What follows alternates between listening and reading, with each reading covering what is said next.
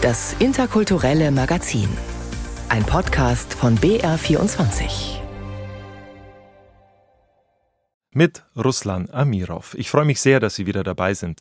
Heute weckt uns mal wieder ein Murmeltier, ein ganz bestimmtes. Es arbeitet für die CDU und war jetzt mal für eine Zeit lang weg. Nun ist es aber wieder da und es grüßt täglich. Sie wissen, diese Diskussion ist jetzt auch nicht seit gestern oder neu in der Tat. Aber es gibt viele in diesem Land, die sagen, das Grundgesetz ist unsere Leitkultur. Und da sagen wir, Nein, das reicht nicht aus. Aber was die CDU tatsächlich über das immer wiederkehrende Murmeltier namens Leitkultur denkt, das wurde über all die Jahre nun auch nicht wirklich klar. Mal bin ich liberal, mal bin ich konservativ, mal bin ich christlich-sozial. Nachdem wir ein bisschen Licht in das Leitkulturdunkel gebracht haben, wird es doppelt feierlich. Die Arbeitsgemeinschaft der Migrationsbeiräte feiert ihr 30-jähriges Jubiläum, genauso wie der Verein Sternstunden, der Spenden für notleidende Kinder auf der ganzen Welt sammelt. Heute schauen wir uns ein Sternstundenprojekt etwas genauer an. Im Anschluss lesen wir uns dann in den Jugoslawienkrieg ein, über Alessandra Karatis Roman Und dann sind wir gerettet. In unseren Kulturtipps wird es an diesem dritten Advent weihnachtlich mit einer Krippenausstellung namens Crazy Christmas. Muslime, die unsere Werte teilen, gehören zu Deutschland. Das sagt nicht ich, nein, das sagt die CDU im Entwurf ihres neuen Grundsatzprogramms. Die Kritik an diesem Satz ließ nicht lange auf sich warten. Der Deutsche Islamrat wirft der CDU vor, mit solchen Aussagen die Identifikation der Muslime mit Deutschland zu erschweren. Und außerdem, um welche Werte handelt es sich hier denn überhaupt? Das wird nicht genauer präzisiert.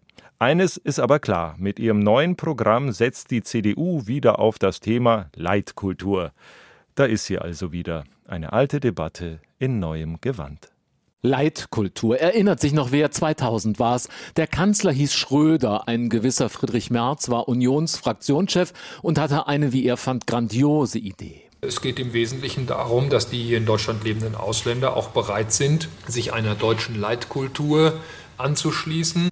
Deutsche Leitkultur, da war es passiert. Der Kanzler damals reagierte auf Schröder Art eher spöttisch von oben herab.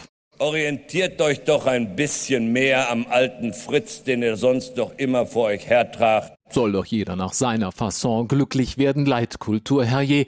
Die spätere Kanzlerin übrigens konnte mit Leitkultur auch nichts anfangen und erinnerte den Mann, den sie dann 2002 samt Leitkultur aus dem Amt kegelte, daran, dass der Begriff Leitkultur nicht im Sauerland eines Friedrich Merz erfunden wurde.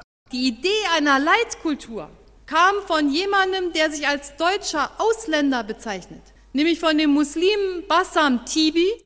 Egal, damals ging's auch in der CDU zur Sache Leitkultur. Heiner Geißler, Chefstratege und kluger Kopf, fand die Idee von Merz, sagen wir, nur überschaubar klug.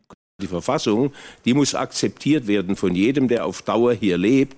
Ob das nun Deutsche sind, Christen sind, Juden oder Muslime. Die Verfassung selber schreibt ja gerade keine Leitkultur vor. Trotzdem, der Begriff Leitkultur war so klebrig verführerisch wie türkischer Honig. Und warum nicht Honig saugen auf den Wahlkampfbühnen rechts der Mitte? Wir als Union treten für die deutsche Leitkultur und gegen Multikulti ein. Multikulti ist tot. Multikulti vielleicht, die Leitkultur aber ist wieder da. Im Entwurf des Grundsatzprogramms der CDU 23 Jahre später. Serap Güler, stellvertretende Vorsitzende der Grundsatzkommission, sagt, naja, Leitkultur nicht ganz neu die Sache. Sie wissen, diese Diskussion ist jetzt auch nicht seit gestern oder neu in der Tat. Aber es gibt viele in diesem Land, die sagen, das Grundgesetz ist unsere Leitkultur. Und da sagen wir, Nö, die CDU will's nämlich gern noch grundsätzlicher als das Grundgesetz. Dabei hatte schon damals ein gewisser Franz Müntefering dem Herrn Merz zugerufen. Wenn Sie sagen, Leitkultur, das ist unser Grundgesetz, dann sage ich, das ist okay. Das können Sie ruhig als Leitkultur beschreiben. Da habe ich überhaupt nichts dagegen. Ich werde den Begriff dafür nicht nehmen, weil das eine Überhöhung besonderer Art ist. Jetzt aber überhöhen sie wieder. Friedrich Merz ist CDU-Chef, Merkel und Münte sind Geschichte. Und jetzt braucht es Mut. So steht's im Entwurf des CDU-Grundsatzprogramms. Mut zur Leitkultur. Wir wollen eine Gesellschaft, die zusammenhält. Alle, die hier leben wollen, müssen unsere Leitkultur ohne Wenn und Aber anerkennen. Unsere Leitkultur, das soll freundlich gemeint sein, sagt Serap Güller. Wir verstehen die Leitkultur und definieren sie in unserem Grundsatzprogramm auch so als ein Fördermittel für den gesellschaftlichen Zusammenhalt. Früher war nicht alles schlecht. Die Leitkultur ist also wieder da, genauso übrigens wie das Selbstverständnis der CDU. Auch im neuen Grundsatzprogramm lautet, wir sind christlich-sozial, liberal und konservativ. Ein Klassiker, auch das. Mal bin ich liberal, mal bin ich konservativ, mal bin ich christlich-sozial. Das übrigens hatte Kanzlerin Merkel früher meist dann zum Besten gegeben, wenn sie die besonders konservativen, die Freunde der Leitkultur im eigenen Laden ärgern wollte. Leitkultur hin, Leitkultur her. Wie die CDU in ihrem Grundsatzprogramm einen alten Begriff wieder aufleben lässt, über deren tiefere Bedeutung die Partei sich selbst nicht wirklich sicher ist. Das war ein Beitrag von Georg Schwarte. Die immer wiederkehrende Debatte um eine deutsche Leitkultur beschäftigt auch die Arbeitsgemeinschaft der Ausländer, Migranten und Integrationsbeiräte in Bayern, kurz AGABI. Für die Arbeitsgemeinschaft wird mit dem Begriff Leitkultur eher zum Kulturkampf aufgerufen, statt Demokratie und Vielfalt zu fördern. Die Agabi feiert dieses Jahr ihren 30. Geburtstag. Ein großes Jubiläum in angespannten Zeiten, weiß Roswitha Buchner. Was unsere Stärke ist, ist wirklich, dass wir Erfahrungen und auch Sichtweisen von sehr verschiedenen Migrantinnengruppen auch zusammenbringen. Nicht nur ethnisch und religiös und so weiter, sondern auch Menschen, die schon viel länger da sind, Menschen, die in der zweiten, dritte Generation da sind.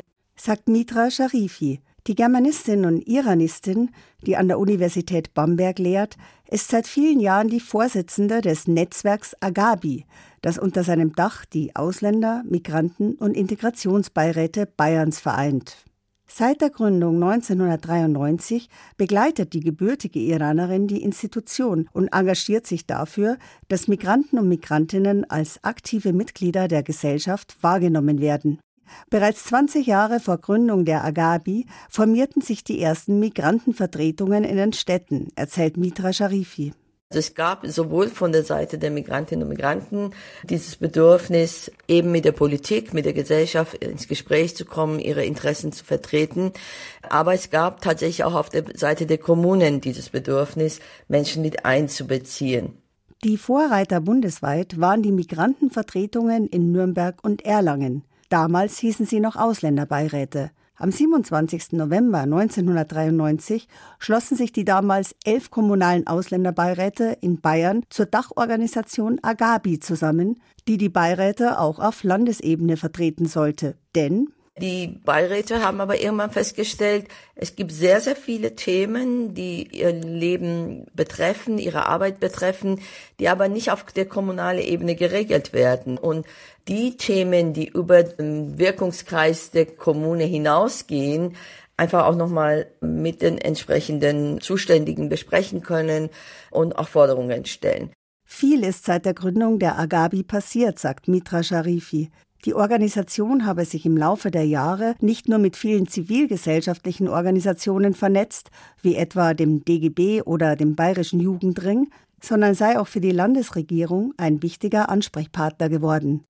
Schon wenige Jahre nach seiner Gründung hat die Arbeitsgemeinschaft der Migrationsbeiräte ihr Engagement auch auf Bundesebene ausgeweitet und zusammen mit anderen Landesbeiräten dem Bundeszuwanderungs- und Integrationsrat BZI gegründet. Neben Beratung und Vernetzung war und ist das Netzwerk aber auch noch in vielen anderen Bereichen aktiv.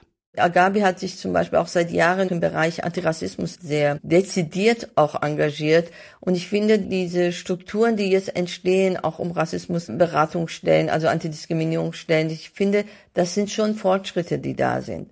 Auch muss ich sagen, ich bin schon stolz, wie viele Menschen wir empowered haben, auch in den Beiräten, Mittels öffentlicher Aktionen forderte die Arbeitsgemeinschaft immer wieder vehement die doppelte Staatsbürgerschaft und die Einführung des kommunalen Wahlrechts für Nicht-EU-Bürger und Bürgerinnen und setzte sich für die Anerkennung ausländischer Abschlüsse ein.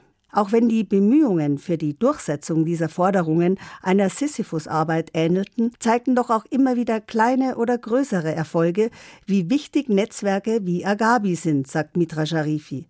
Rückschläge gab es öfter und es gibt sie immer noch. Uns macht auch der momentane gesellschaftliche Diskurs große Sorgen. Wir sehen auf der einen Seite, dass die Zahl der Migrantinnen und Migranten zunimmt und dass auch großer Bedarf an Migration besteht. Nach allen Zahlen, die wir kennen, sollen jährlich 400.000 Migrantinnen noch dazukommen. Und gleichzeitig ist die Akzeptanz der Migration zurückgegangen oder wird diese migrantenfeindliche Diskurse, diese Abwehrhaltung aus der Politik, aber auch in der Gesellschaft zum Teil einfach sehr verstärkt. Dabei bräuchten wir gerade im Moment eine starke Willkommenskultur, sagt die Agabi-Vorsitzende. Doch die bereits vorhandenen und jahrelang erarbeiteten Strukturen dafür würden durch das migrantenfeindliche Klima derzeit zunichte gemacht. Vielmehr beobachte man steigende Zahlen von rassistischen Übergriffen, wenig Empathie für das Leid von Menschen auf der Flucht und zunehmend demokratiefeindliche Einstellungen. Ich halte das für eine sehr, sehr, sehr gefährliche Entwicklung, die konnte unsere Demokratie wirklich große, große Schaden zufügen. Nicht nur, dass die rechtsgerichteten und demokratiefeindliche Gruppierungen versuchen, daraus Kapital zu schlagen, sondern das macht auch was mit Migrantinnen und Migranten und auch ihr Zusammengehörigkeitsgefühl wird verletzt. Aus diesem Grund sei ein Netzwerk wie Agabi notwendiger denn je. Denn eine gemeinsame migrantische Stimme, die Teilhabe und Gleichberechtigung fordert, sei unerlässlich für die Demokratie und den Zusammenhalt der Gesellschaft, sagt Mitra Sharifi. Sie hofft deshalb, dass die bayerische Staatsregierung die Leistungen von Agabi endlich anerkennt und durch eine dauerhafte finanzielle Förderung die Arbeit des Netzwerks auch institutionell verankert wird. Wir sind Teil dieser Demokratie. Wir sind ein Teil dieser Gesellschaft, die eben auch für Demokratie kämpft. Das ist nicht selbstverständlich. Und wir wollen, dass diese Demokratie am Leben bleibt und dass der Zusammenhalt in der Gesellschaft garantiert ist. Es ist nicht so wichtig, wo du herkommst. Es ist viel wichtiger, wo du hin willst. Zum 30-jährigen Jubiläum der Ausländer, Migranten und Integrationsbeiräte in Bayern. Das war ein Beitrag von Roswitha Buchner. Von einem Jubiläum zum nächsten. Und es ist sogar der zweite 30er, der diese Woche gefeiert wurde. Diesen Freitag war es nämlich wieder soweit Sternstundentag. Den ganzen Tag lang wurden im Bayerischen Rundfunk telefonisch Spenden entgegengenommen für den Sternstunden e.V. aus München, der damit seit 1993 kranke, behinderte und in Not geratene Kinder unterstützt. Weltweit. Johannes von Kreitz hat sich ein Sternstundenprojekt in Rumänien genauer angeschaut. Zwei kleine Räume für Schlafen, Lieben, Kochen und Waschen von acht Menschen. 20 Quadratmeter groß ist das Zuhause von Andrea und Ekaterinas Familie in einem der Lehmhäuschen von Zickendal im rumänischen Siebenbürgen. So brüchig, dass die sechs und acht Jahre alten Mädchen ihre Winterjacken jetzt auch in den Innenräumen anhaben müssen. Andrea zeigt in einem der überfüllten Zimmer auf ein Doppelbett. Schlafplatz für sie, zwei Schwestern und die Mutter. Armut ist in ländlichen Regionen Rumäniens keine Seltenheit. Die Lebensumstände von Andrea und Ekaterinas Familie erinnern aber an Zustände, die man eher in Entwicklungsländern Afrikas und Asiens vermutet, schreibt Jenny Rasche von der Kinderhilfe Siebenbürgen das Umfeld der Siedlung. Wir müssen sagen, dass wir in Europa 2023 Zustände vorfinden, die wir wahrscheinlich in Indien irgendwo in Slums vorfinden würden. Nur mit dem Unterschied über Indien weiß das jeder Europäer. Die Kinderhilfe Siebenbürgen betreibt ein Kinderhaus in der Region. Für manche Kinder der einzige Ort, an dem sie sich im Winter aufwärmen können und an dem es regelmäßig warme Mahlzeiten für sie gibt. Ein Ort, an dem sie zur Ruhe kommen können und pädagogische Unterstützung finden. Mit Spenden von Sternstunden, einer Benefizaktion unterstützt vom BR, wird hier nicht nur das Essen für 60 Kinder finanziert, sondern auch Bastel- und Schulmaterial. Für Schulkinder wie Andrea und Ekaterina, die zu Hause niemand beim Lernen unterstützen kann, gibt es sogar eine extra geförderte Hausaufgabenbetreuung. Bei Andrea geht es da gerade um Berufswünsche. Verkäuferin will sie später einmal werden. Keine großen Träume, aber ohne das Kinderhaus wären vielleicht auch die kaum zu erreichen, sagt Jenny Rasche von der Kinderhilfe Siebenbürgen. Wenn wir jetzt unsere Sachen zusammenpacken würden und sagen würden, wir gehen, dann würde das bedeuten, dass diese ganze Siedlung und insbesondere die Kinder, ja, die Kinder von heute sind ja die Erwachsenen von morgen, würden die komplette Struktur verlieren. 30 Jahre lang Unterstützung für notleidende Kinder, 30 Jahre lang Sternstunden. Das war ein Beitrag von Johannes von Kreitz. Mehr zum Sternstundentag 2023 finden Sie auf der Homepage des interkulturellen Magazins. Der Anlass für die Gründung von Sternstunden war übrigens die Not der Kinder und Familien im Jugoslawienkrieg Anfang der 1990er Jahre. Über eben diesen Krieg schreibt auch die italienische Autorin Alessandra Carati in ihrem Roman Und dann sind wir gerettet. Über die Fluchtgeschichte der sechsjährigen Aida aus ihrem bosnischen Dorf bis nach Mailand. Die Geschichte, die ich schildere, wurde mir von einem bosnischen Mädchen erzählt, das mittlerweile die italienische Staatsbürgerschaft besitzt. Durch dieses Mädchen habe ich fast 30 Familien kennengelernt, die heute in der südlichen Peripherie Mailands leben. Anfang 1992 kamen sie alle gemeinsam nach Italien, nachdem sie ihre Dörfer verlassen hatten, die sich entlang der Drina befinden, dem Fluss, der die natürliche Grenze zwischen Serbien und Bosnien bildet. Anfang der 90er Jahre scheint der Zerfall des Vielvölkerstaats Jugoslawien unaufhaltsam, mit fatalen Folgen. 1992 kommt es auch in Bosnien zum Krieg, der mit rund 100.000 Toten die meisten Menschenleben forderte. Ich hatte engen Kontakt zu ihnen, habe ihren Erzählungen zugehört. Es waren große Tragödien, die ich jahrelang gesammelt und gleichzeitig versucht habe, für sie eine adäquate Erzählstruktur zu finden, die für die italienischen Leser von Interesse sein könnten. Ich bin damals mit ihnen nach Bosnien gefahren, habe alle Grenzen passiert, die zerstörten Häuser ihrer Verwandten besucht, die überlebt hatten. Aber ich war auch im heutigen Bosnien. Unter den Jugoslawienkriegen gilt der Bosnienkrieg als der grausamste. Aida ist gerade sechs Jahre alt, als sich ihr Vater entschließt, das Dorf zu verlassen und nach Italien zu fliehen. Exemplarisch erzählt Alessandra Carati das Schicksal der jungen Aida und ihrer Familie. Trotz aller Widrigkeiten im fremden Land bekommt die Familie die Chance auf eine neue Existenz. Das Schicksal meint es besonders gut mit der begabten Aida, die es schafft, Medizin zu studieren und eine gute Ärztin zu werden. Anders verhält es sich mit dem jüngeren Bruder Ibro, dem der zweite Teil des Romans gewidmet ist und dessen seelische Narben schwer heilen und unter denen besonders Kinder und Jugendliche leiden, die den Horror des Krieges erlebt haben. Und dann sind wir gerettet, lautet der Titel des Buchs der jungen Schriftstellerin. Eine Erfolgsgeschichte? Mitnichten. Alessandra Carati.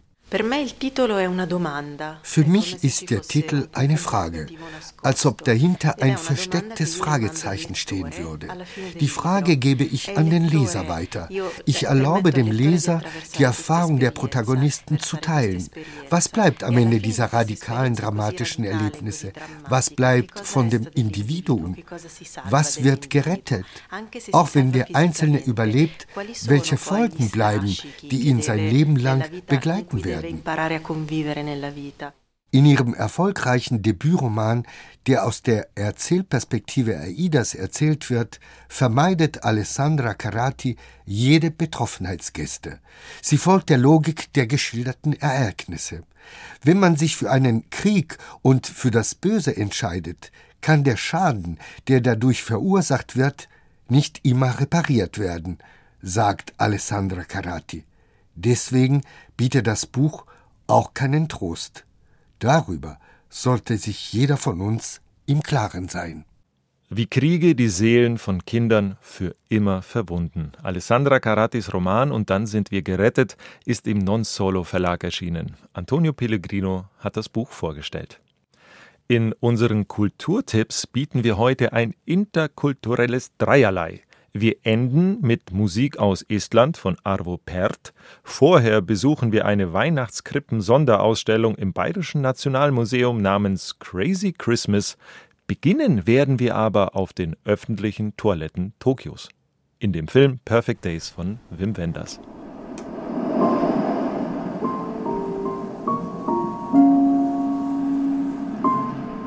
この世界は本当はたくさんの世界がある Der Japaner Hirayama führt ein einfaches und zurückgezogenes Leben. In dem Film Perfect Days nimmt uns Wim Wenders mit nach Tokio. Dort reinigt Hirayama öffentliche Toiletten und ist mit seinem Leben durchaus zufrieden. Sein Alltag ist strukturiert und neben seiner Arbeit interessiert er sich leidenschaftlich für Musik und Literatur. Und der macht etwas, was keiner bemerkt. Die Leute tun ja so, als ob er unsichtbar wäre. Und, aber es ist ein Dienst. Und er macht es gerne und er geht darin auf. Und er macht es mit Hingabe und das macht sein Leben aus, dass er alles, was er tut, gerne tut. Und es auch alles so tut, als wäre es das erste Mal. Und unser Mann ist ja glücklich. Sagt der Regisseur Wim Wenders.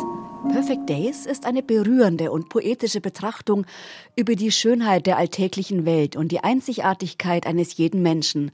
Der Film läuft am kommenden Donnerstag in den Kinos an. Weihnachtszeit ist Krippenzeit im Bayerischen Nationalmuseum in München. Dieses Jahr kann man neben den klassischen Krippen in einer Sonderausstellung Crazy Christmas, Weihnachtskrippe und Zeitgeist auch moderne Krippen entdecken. Der Künstler Rudi Banwart hat sich eine ganz eigenwillige Krippenszene ausgedacht. Maria und Josef stehen nicht vor einer einfachen Hütte, sondern befinden sich auf einer Baustelle in der Großstadt, so Thomas Schindler, Kurator der Ausstellung. Baustelle im doppelten Wortsinn. Der Glauben ist Baustelle, die Krippe ist insofern Baustelle, als dass sie nie ein komplett abgeschlossenes Thema zeigt, sondern immer auch für Erneuerung, Erweiterung, für Zukunft, auch für Hoffnung steht. Rudi Banwart zeigt uns eine Baustellenkrippe, in der ganz unterschiedliche Dinge zu sehen sind. Zum einen natürlich die heilige Familie.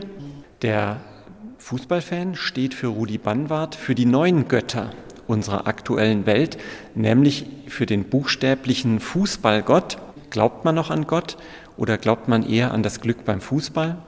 Eine Krippe, die nachdenklich macht und Jesu Geburt ganz mit unserer gegenwärtigen Welt verbindet. Das gelingt dem Künstler mit seinem circa sieben Meter langen Krippenbild. Rudi Banwarts Welt ist eine urbane Welt. Er geht davon aus, was so im Nazarener-Stil des 19. Jahrhunderts hier in Oberbayern insbesondere als Krippenbild firmiert, dass das natürlich fürs 19. Jahrhundert Gültigkeit besessen hat. Heutzutage ist die Welt, in der die allermeisten Menschen leben, eben eine moderne, auch durch moderne Architektur geprägte Welt. Und gerade diese Hochhäuser im Hintergrund der Baustellenkrippe, mich erinnern sie beispielsweise an Neuperlach Süd. Weitere ungewöhnliche Krippen sind in der Ausstellung zu entdecken, die etablierte Formen und Szenen in Frage stellen und einen ganz neuen, modernen Zugang zu der Weihnachtsgeschichte suchen. Die Sonderausstellung Crazy Christmas, Weihnachtskrippe und Zeitgeist ist eine wunderbare Ergänzung zu den Schätzen der traditionellen Krippenkunst und bis zum 28. Januar im Bayerischen Nationalmuseum in München zu entdecken.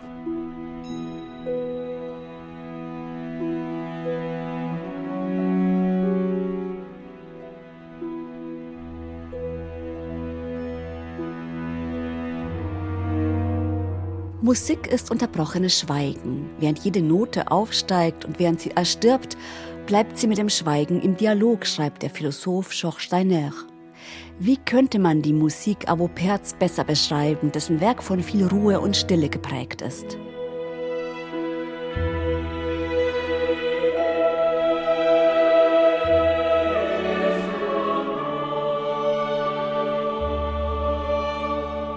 Der 1935 geborene estnische Komponist ist einer der bedeutendsten lebenden Komponisten neuer Musik.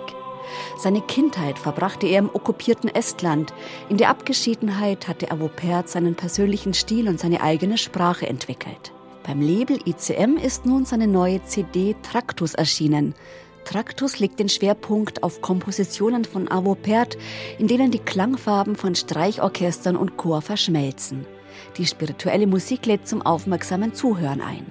Gerade in der Vorweihnachtszeit ist Traktus ein inspirierendes Album, das zur Ruhe kommen lässt. Musik ist unterbrochenes Schweigen. Das gilt übrigens genauso fürs Moderieren, auch wenn es nicht immer ganz so fein komponiert ist wie bei Arvo Pärt. Das Team des interkulturellen Magazins wünscht Ihnen frohe Feiertage und kommen Sie gut ins neue Jahr. Und wenn Sie dann dort mal angekommen sind, müssen Sie nur noch bis zum 14. Januar warten. Dann ist auch das interkulturelle Magazin wieder da. Das war's von uns für heute. Schön, dass Sie dabei waren. Für Sie am Mikrofon Ruslan Amirov.